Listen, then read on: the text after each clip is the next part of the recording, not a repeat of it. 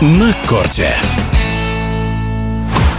Российский полуфинал в теннисе – дело нечастое. Тем интереснее был матч 1-2 финала Мастерса в Майами, где встретились Данил Медведев и Карен Хачанов, посеянные под четвертым и четырнадцатым номерами соответственно. Медведев после неожиданного вылета на Australian Open завоевал титулы в Роттердаме, Дохе и Дубае. Хачанов же наоборот, на открытом чемпионате Австралии дошел до полуфинала, но потом похвастаться серьезными успехами не смог. Подробнее о полуфинальном матче в Майами, где сильнее в трех партиях оказался Даниил Медведев, рассказывает теннисный эксперт Виталий Яковенко.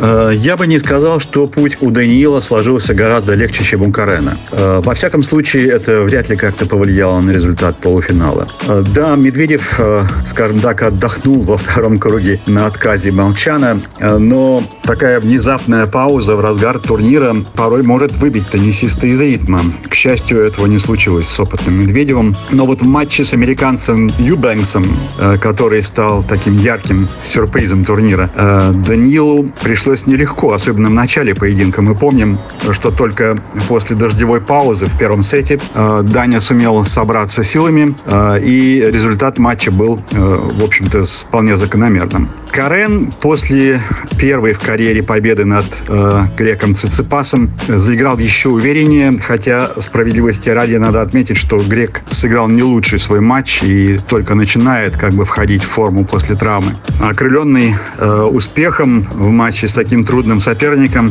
Карен очень уверенно обыграл аргентинца Серундоло и был, что называется, во всеоружии перед полуфиналом и физически, и морально. Так что вряд ли э, вот такие трудности дороги у Карена как-то повлияли на исход поединка. Что же стало а, основным фактором, позволившим Медведеву победить? Ну, матч был, по сути, равным. В таких играх, когда встречаются соперники, прекрасно знающие друг друга в малейших деталях, притом друзья, которые соперничали уже с юных лет, решающим фактором становится, конечно же, фактор психологический. Э, настрой на игру, психологическая устойчивость. И, на мой взгляд, в решающий момент Даниил оказался психологически сильнее. Показал чемпионскую выдержку выдержку и хладнокровие удава, если хотите. Каренджи сломался в одном эпизоде третьего сета, решающего сета, когда неудачно сыграл на своей подаче. Следует э, сказать, конечно же, что Медведев хорошо разогнался к моменту встречи, имея за спиной потрясающий победный багаж из трех турниров подряд, и это тоже придало ему, несомненно, дополнительной психологической устойчивости, преимущества и уверенности в своих силах э, накануне матча с Кареном. Да, Карен э, не выигрывал с 2018 года. Ну, что здесь можно сказать? Для игрока средней руки это, конечно же, повод для депрессии. Для игрока же чемпионского склада, к которому мы, несомненно, относим и Карена, э, это стимул идти вперед, э, прогрессировать дальше. Поэтому тут ничего удивительного нет. У Карена за эти годы не все складывалось, как хотелось бы ему. Были травмы, были проблемы и с экипировкой. Но этот год я бы назвал годом его возвращения возвращения, э, чего стоит его второй полуфинал на турнирах Большого Шлема. Помним, что был в полуфинале австралийского первенства. Э, видно, что он набирает форму, и этот финал в Майами лишь подтверждает э, этот факт.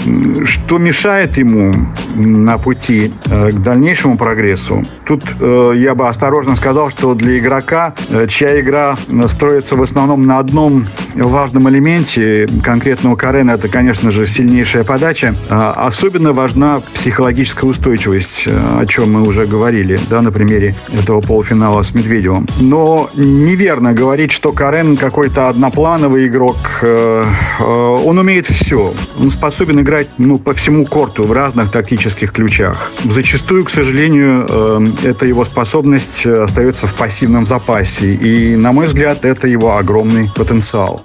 В эфире спортивного радиодвижения был теннисный эксперт Виталий Яковенко. На корте.